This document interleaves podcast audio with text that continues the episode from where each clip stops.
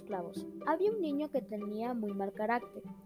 Un día, su padre le dio una bolsa con clavos y le dijo cada vez que perdiera la calma, clavas un clavo en la cerca del patio de la casa.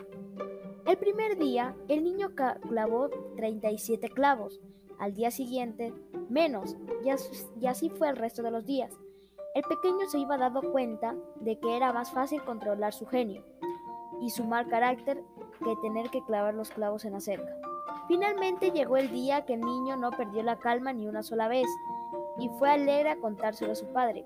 Había conseguido finalmente controlar su mal temperamento. Su padre, muy contento y satisfecho, le surgió entonces que por cada día de que controlarse su carácter sacase un clavo de la cerca.